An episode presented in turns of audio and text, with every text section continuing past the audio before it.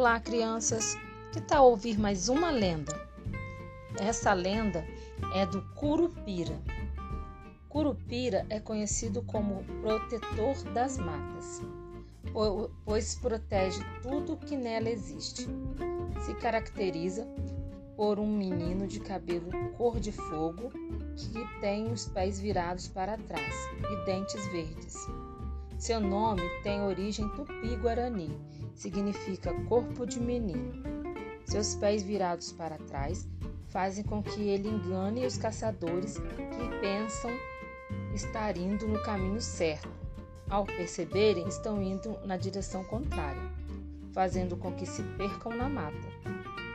Gostaram da lenda do Curupira? Espero que sim. Tchau, tchau.